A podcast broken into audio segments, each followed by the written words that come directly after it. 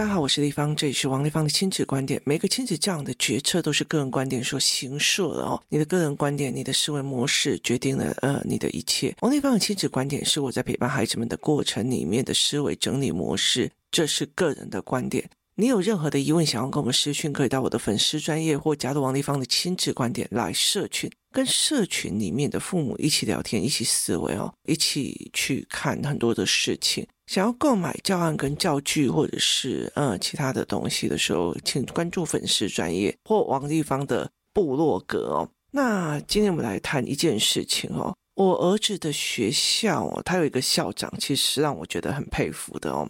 那其实也很可惜，今年是他在这个学校的最后一年。那我觉得我我的儿子真的是很 lucky，他在第一个学校被呃一个精神病的老师哦，那处理事情的时候，我觉得很痛苦。可是问题是在于是，他后来进入了这一个学校之后，我觉得真的是我都都觉得非常的 lucky 的状况这样子。那这个校长很有趣哦，就是我后来才会理解说，因为疫情的关系哦。因为他自己本来就是一个非常呃好的背包客，然后他非常非常虚，他是旅行达人，他是一个旅行达人，他是个旅行背包客哦，所以他每年几乎都会带孩子们出国去做国际交流跟国际交流的一个思维这样子。那这些小孩子要怎么样去国际交流哦？一刚开始我是不知道的哦，可是问题在于是疫情一过之后，他马上去做这个申请，也就是全台湾的公立小学里面第一。一个去申请的，那第一个申请的时候是在四年级上学期，那他们去是日本，那于是呢，他们就去日本，然后结果我儿子也去甄选了，工作室有几个小孩都去甄选哦，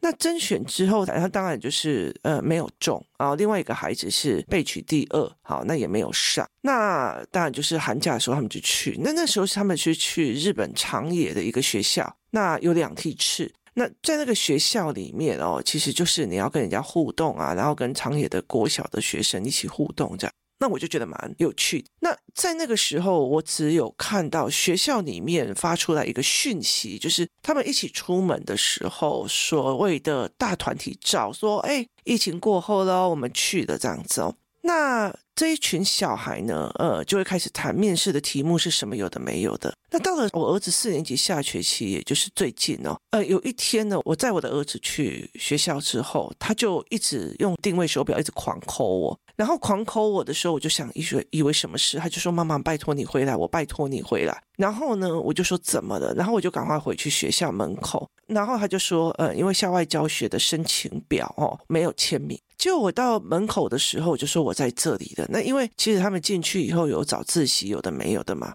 那我就看一下，哎，截止日期到明天呐、就是他是到星期五，那为什么星期四要这么早的叫我扣过来？那我就跟他讲说我要去运动。可是我这时候就看到我儿子在那个校门口，就是穿堂那边一直在看着。然后后来呢，我就在我的儿子的监督之下呢，在校门口哦签了那一张同意书，就是我愿意让孩子去的同意书。那这件事情我不以为意，因为我的儿子其实呃，就是你知道他很多东西都是胡搞瞎搞嘛哦，然后收书包什么有的没有，因为对我来讲逻辑还没有通，我没有在用强制的规定用教他，所以其实我觉得很多事情比这些事情什么收书包啊，然后作业这些重要太多了，所以我那时候没有去做这一块的处理。那所以其实他常常会被老师抱怨，然后工作室里面的很多小孩也知道说我儿子就是很会闯一些很奇怪，然后做一些很奇怪让人家觉得很奇怪的事情，然后甚至会跳民农啊，然后干嘛有的没有会搞笑这样。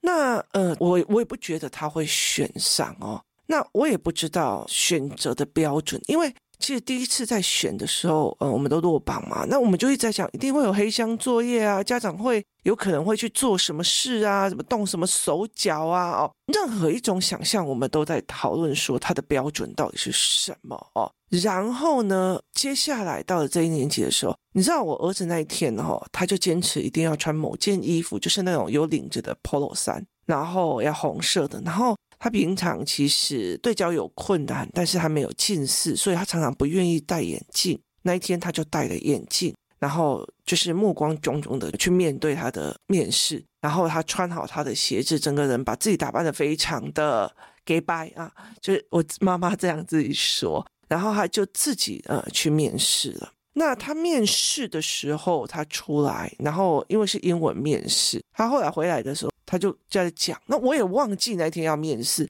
我完全没有帮他准备这样子。那重点是在于是另外一个男生也去面试了。那这个男生去面试了之后，就跟我讲题目。那我又理解的一件事情。他们没有办法去理解面试后面的背后动机，所以后来我因为这件事情，我就做了一个教案，是他们面试过后做的教案。什么叫做面试？那呃，面试官的需求是我想要理解这个孩子的思维模式，可是小孩就会觉得说，我要表现我自己，我要说我想说的，我要干嘛？好，所以他其实就不会去考虑面试官的立场，面试官要什么。所以其实后来我就做了一个呃教案，然后去引导孩子思考。那甚至呢，我会去带领孩子去看，就是呃，不管是微软啊、IBM 啊、Facebook 啊，然后呃 Twitter 啊，他们的面试题目哦。以前会觉得说，哎，你要问我什么，我要给你了解什么。可是后来会了解，当我变成思考性人格的时候，可以看懂别人行为里面的思维脉络的时候，我在看这个题目，就是哦，原来他要的是你的思考模式跟思维脉络。那那个时候，我也认为是这个样子哦。所以我做的那个教案是这样：如果面试的项目是甄选出国校外交流的机会，那你觉得？面试官可能想的人才要什么样的？他要问的问题是什么？然后依照你本身你回答问题，然后依照面试官背后想要的答案回答问题。你自己想的跟你已经看出来面试官的背后动机，那你回答的会是一样吗？那例如说，为什么你要自我介绍？为什么很多东西都要叫你自我介绍？例如说，你如何跟国外的小朋友介绍你自己的学校呢？好。他的背后目的是要甄选国际校外教学的名额。那面试官问你这个问题的时候，他可能想要知道什么？那你依照你本身回答，跟依照你觉得面试官想要的东西去回答，这两个的回答内容有什么不一样哦？那我就用这样子的东西去用。那那个时候，呃，其实有包括说，我们呃这一次的，就是学习动机营，我有可能会想要让有一些孩子们，就是思考班的孩子来做，就带队的哥哥姐姐，或者是他们必须要去 handle 一个小队这样子哦。然后我们的他包括会问你说，你有没有在宿营或者是校外教学当过小队长？它很大的原因是在于是第一个，你有没有领导的能力？你会不会看头看尾去负责一件事情？你有没有办法评估思维，然后看现在的状况，然后怎么去做一件事情哦？所以他其实背后动机是这样。那那个时候呢，这个男孩就回来跟我讲说，地方里他问的是这个问题，那我没有。好，那我就说，那你知道他背后动机是什么吗？那。他们那时候本来有在讲说，那如果我开学习营队，你要来当小队吗？不要啊，要做事。那我就问他说，你记不记得那时候面试官给你的条件是什么？是你有没有带队？你有没有当领队的经验？当领队，你要了解每一个人的思维，然后要协商，要布局，要做很多的事哦。那他就说，哦，原来要这样说，对。可是你有机会吗？你有机会吗？你告诉我，你小时候幼儿园、幼儿园上国小、小学下完下安亲班，你的孩子有那个机会去做一个，我要负责这一个小队，然后这个小队的小孩的负责任务状况我要解答，那我还要带领，因为带领这个小队去跟所谓的那个老师跟校长配合。所以他其实要的是这个能力。那后来那群思考班说：“哦，那我知道了。”那就是觉得说：“哦，那立方你麻烦你给我这个机会哦。”所以那个时候我用的是这样子的面试思维哦。那同样一个时间，我也觉得莫名其妙。就是后来我让我的儿子跟这个人在看呃面试的这个教案，我儿子就说：“那我都面试完了，你再给我。”那那个时候刚刚好，我有个最好的朋友，他儿子要申请。去国际志工，国际志工是去泰国北部，所以他其实面对的很多人的申请的时候，他想要去申请争取这个机会。那我也帮他做了这个教案，甚至帮他的申请书重新捋过，让他去看说，你这样写是在写自己还是写别人要的，或者是你有展现到你的思维逻辑吗？那我后来就协助他去做面试思考的这一关。这很大的一件事情在于是，你去想别人的思维，而别人去想你的思维哦。那就很像，就是说，呃，我们游戏团里面这些思考班的，后来这个人他就跟我讲说，呃，就是一起去去面试，后来没有上的这个小男孩，他后来就在就是我们篮球课之后的游戏团里面，我跟他讲说，你负责照顾哪一个小孩？他后来跟我讲，立方体，我觉得因为他是法国混血儿，他就说他的思维模式我好难抓，我就很愉悦的觉得说，啊，这个小孩。他已经在试图的理解这个小小孩的思维模式，而去跟他互动。那这件事情其实是一路思考班，然后再加上面试官这些所有东西一起起来的哦。那到最后的状况是我儿子选上了，这个男孩没有选上。然后另外有一个男孩他是错过了报名。结果呢，我儿子选上的时候哦，A 是有去面试没选上的，那当然很失落啊。那呃，我儿子就。就是他也不会觉得说哦，好可怕，要离开家干嘛？有的没有都没有，他很觉得我要往前冲的那个样子很开心，这样。那很有趣的一件事情，我就不可思议，为什么是我儿子选上？照道理说，我儿子不是成绩最好的自由生，他不是一个自由生，他也不是一个乖乖牌写作的，他有点跳痛，有点好玩哦。然后呢，他也。不是最什么整齐清洁的，都不是。那为什么会是他选中，而不是 A 那个孩子选中了哦？那我就觉得非常非常的奇怪。那我也不知道什么，那不知道的人还以为我王立芳，他们知道我王立芳的背景而让他去做，事实上是完全没有的。好，那一直到了呃。今天是第二天哦，就是一直到了我儿子出国，然后我在机场，就是他出国的时候，第一件事情是在早上凌晨三点半在校门口集合，然后坐游览车一起走。那我我问我儿子，我要去机场送你，还是你要在学校？他说我要在学校。那我就说好。那我就早上一大早起来，我就说爸爸送你去。他说我想妈妈送，我说没有，爸爸送他去。接下来呢，我就跟姐姐两个人呢，就是爸爸送他去学校，然后跟学校集合之后，我就跟姐姐两个人开着车冲到那个国际机场这样子哦。我就觉得要不是本人的护照还没有办好，要不然的话，其实我早就飞了哦。那我们就去机场，然后我就在远远的看他们的团队走回来。那我就看到我儿子，那因为。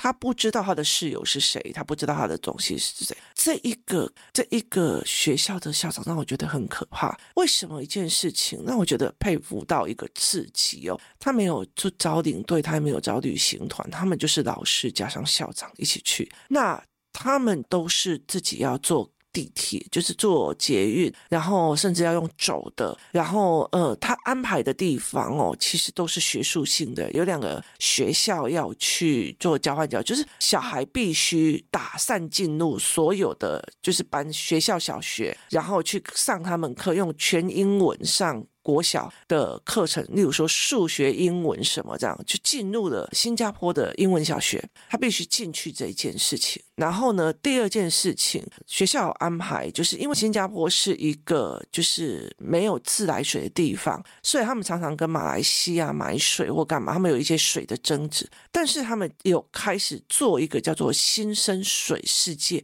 意思就是把海水，把很多的水变成新生的水。他们一直在。增加他们自己的水的供应量，这跟香港不一样哦。香港有很多的水是从中国来的，所以后来其实英国人一定要不要走，其实也要走，因为中国你如果 key mobile 来就把你水给断了，也是一样。所以其实在这整个过程，那校长就带他们去看，然后包括国家美术馆啊，然后包括牛车水啊，就其实包括呃一路的导览这样子哦。那我在机场的时候，我是因为整团没有一个我儿子认识识。也没有一个我认识，除了校长之外，那校长也是说明会去，那我就觉得天哪，他要带小孩三十四个人，一个老师负责八个人一起去坐地铁，而且有可能是尖峰时段的地铁。那新加坡我去过，所以我就会觉得它又热又闷，然后你要带那一群小孩去坐地铁，然后他甚至会觉得说，两个小孩一间房间，不会有查房，也不会干嘛。你房卡忘记带，下去楼下用英文就是跟服务台讲，然后早上一吃饭，然后时间到了要集合，然后它不是一个通铺，然后你必须要呃两个人协商谁洗澡，谁使用什么东西，谁占厕所比较久哦，然后充电要怎么充哦，然后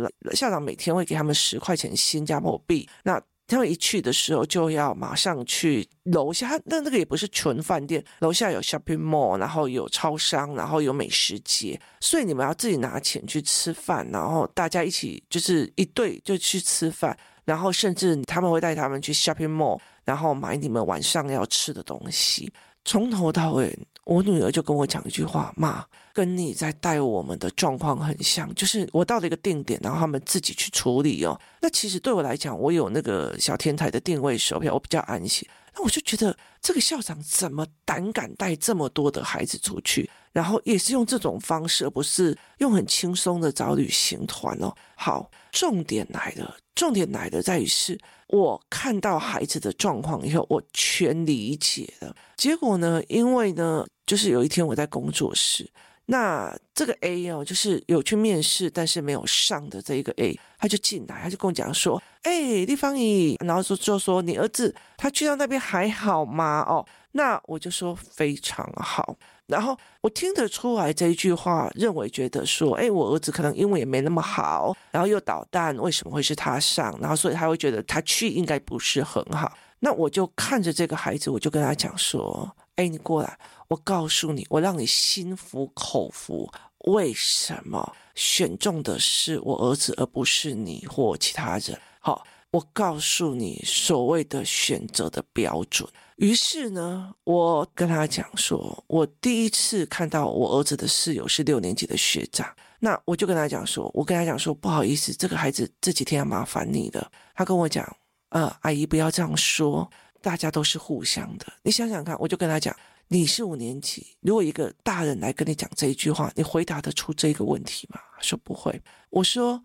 接下来我跟他交换的 line，我借他网路了，他照理可以开始划手机看影片的，他没有，他把手机放进去，因为现在重要的是是集合跟大家一起聊天。他跟我儿子开始协商，你厕所会用多久？那你洗澡会洗不洗得很久，或怎样？有的没有？他开始协商，如果我们要一起去吃饭的时候，我们要怎么配合？那他开始协商的居住的东西。那我儿子也开始跟他聊。我儿子第一次看到他的时候，就跟我讲：“妈妈，妈妈，妈妈，他是社牛，社牛就是社交牛逼症哦。”那他就说他是社牛。那后来我理解的这件事情，就是每一个被选上的孩子脸上都是轻松自在的，是轻松自在的。他们脸没有那种转世界给你看那种型，他们脸没有那种美颂的那个型，他们脸没有那种全世界哦怎么那么热那那个抱怨的脸哦。那我就一个一个开照片给他看哦，因为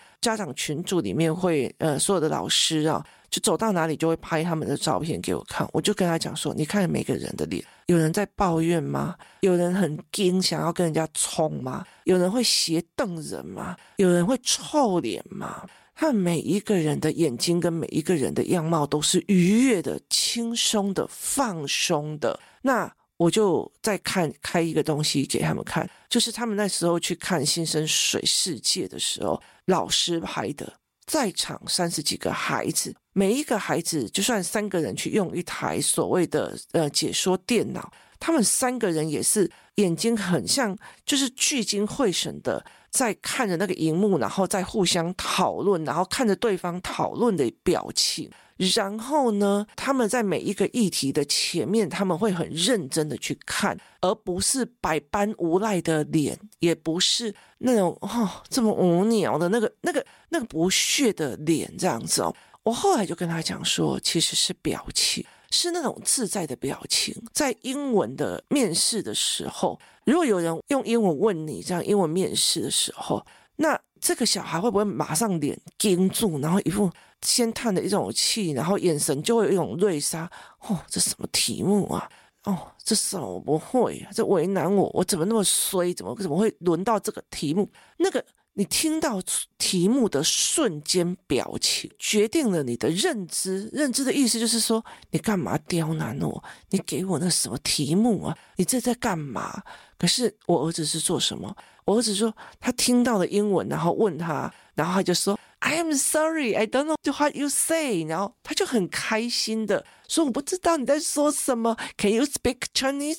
然后他就讲中文。然后，然后我儿子就哇，原来有这种题目。然后就很开心的跟他讲他说。那你有单独出去吗？哦，我跟姐姐常常会单独在台湾旅行。我小时候曾经有两三个月都在菲律宾，跟菲律宾的小朋友、跟韩国的小朋友一起上课。我那时候一直以为关键点在于他去菲律宾的这个经验值。那可是后来，其实我在看所有的孩子的样貌的时候，我发现根本就不是。就是这一群小孩遇到的任何一个问题，或大人给他们一个问题的时候，或在大人在传达一个思维的时候，他是真的很认真在看你在说什么。那我儿子是他们这一小队里面最小的，那我儿子的老师很疼他。我那时候有一段时间，我真的不知道为什么这么会捣蛋的小孩，老师这么的宠他、疼他，就是把他当小孩这样。有时候我女儿子还会觉得老师比较啰嗦，那他就很疼他，然后应该还有去跟带队的老师说要照顾我儿子这样子。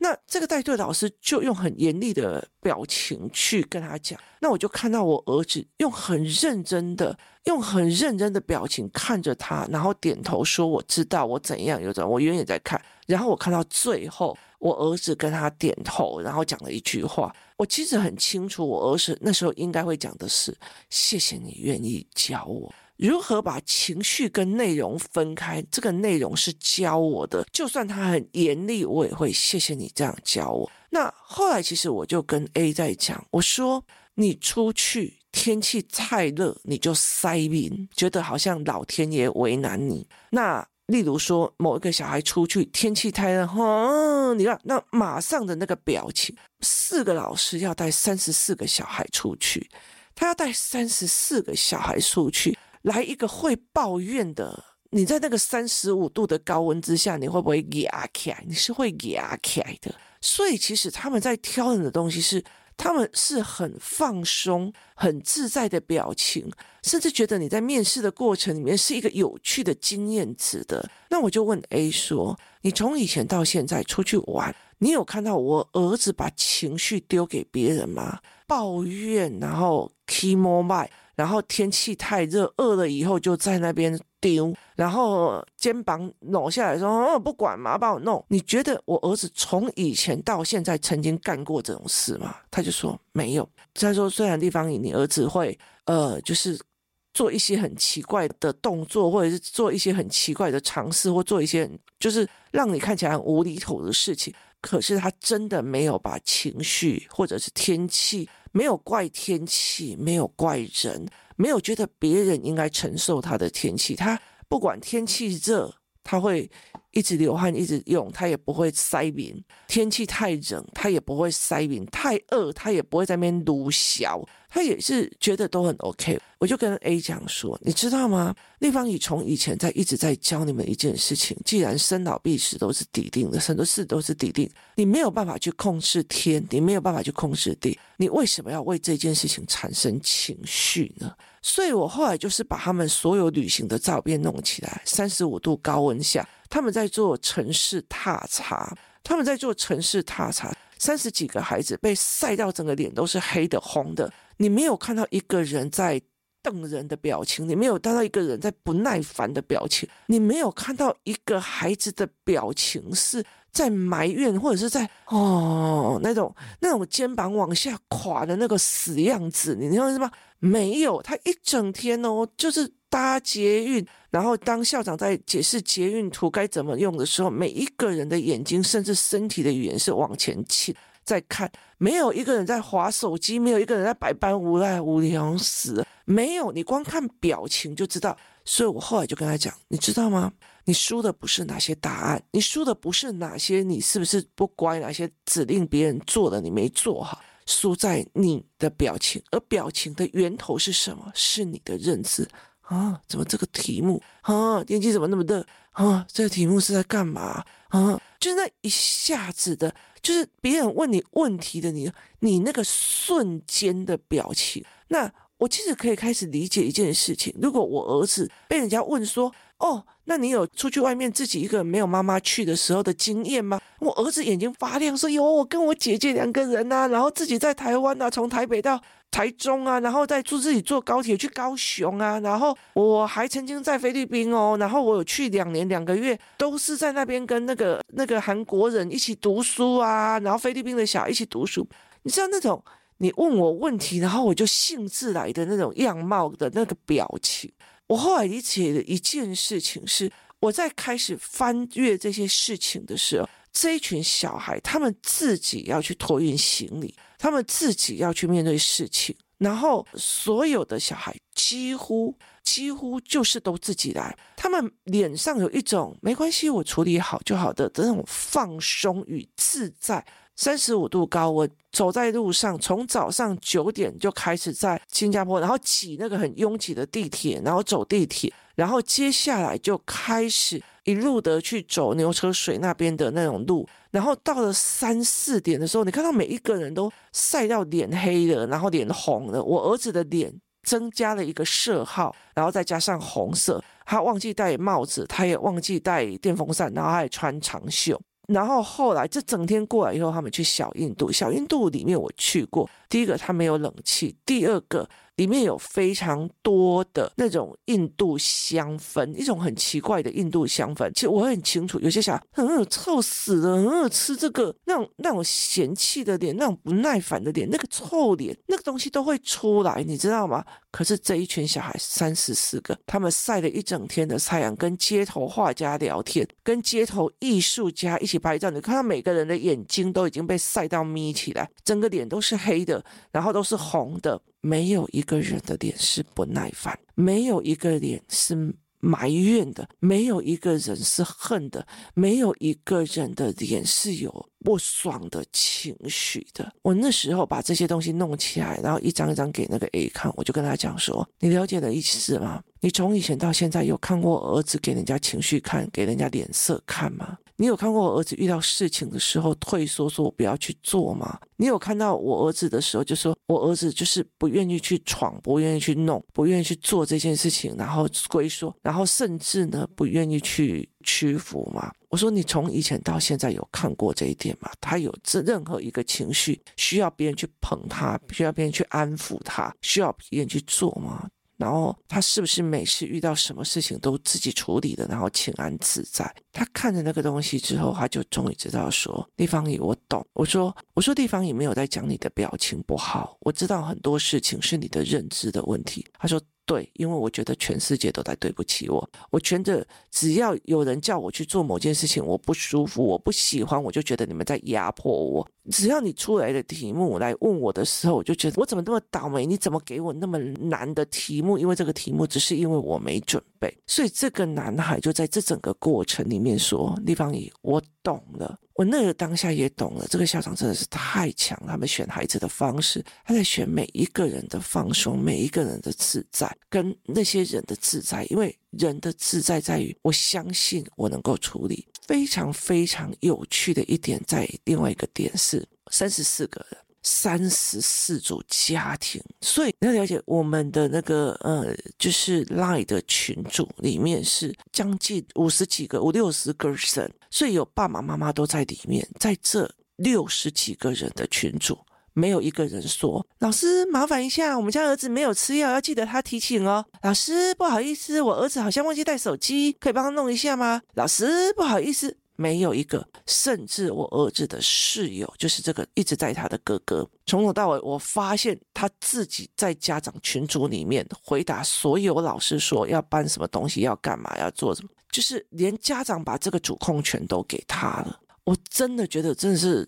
就后来，其实在这整个呃家长群组的对话里面，我终于知道这些小孩为什么他们脸会一副没关系，我处理好就好，这没什么好抱怨。这一副轻松自在、好奇很多事情，没有一个人在别人讲解的时候划手机、不耐烦、不耐心听。每一个人的身体语言就是眼睛正正的对着对方，真的很认真听，甚至身体往前倾。他们对很多事情的好奇哦，当下我真的觉得我终于懂了。然后我也很懂的一件事情是，呃，我在跟我儿子的对话里面，他有一天他就跟我讲说：“妈妈，我不小心。”呃，早上起来弄了五个闹钟，结果把学长叫醒，我自己没有醒。那第二天就哥哥不好意思，请问一下，我啊还要设闹钟吗？哥哥不好意思，怎样怎样？他接下来就开始哥哥哥哥哥哥学长不好意思，学长就是那个嘴巴的甜哦。后来我就觉得说，哦，难怪哦。然后谢谢哥哥愿意教我，谢谢怎样。我后来就觉得真的是，你知道吗？其实我女儿也很厉害哦。所以他们两个的嘴巴甜哦，在阿公阿妈面前，在谁的面前，虏获的非常多。那很大一件事情就是，别人在看我儿子就觉得很好笑、很有趣、很搞笑。我现在才知道他的那个轻松自在、有趣，这是个有趣的孩子，而且是不带给人困扰的孩子。我后来理解一件事情，他有趣，他不带给人困扰，他不需要人家去安抚。他不需要人家去捧他，他不需要人家去吼他，他不需要人家去盯着他，跟他在一起轻松自在，不需要去做这件事情，这是关键点。我在这一团里面看到这一群孩子每一个人的样貌，跟每一个人拍照弄出来的样貌里面，我终于知道了一件事情。后来我在跟 A 聊天的时候，他就告诉我。李方也，我懂了，为什么我没有被选上？没有错，如果是在讲这一点，其实你儿子比较强，他从来没有，我也从来没有看过他，大家一起出去玩，在我们面前闹情绪，给我鲁小或干嘛，我们都很轻松自在的在解决所有的问题，他也轻松自在的在面对所有的自己可以处理的事情，这才是关键点。一个校长愿意带着三十几个小孩。然后一起出去坐地铁、坐捷运、坐地铁用走的，在三十五度高温之下，自己去找吃的，自己去找喝的，自己去时间到了要来集合。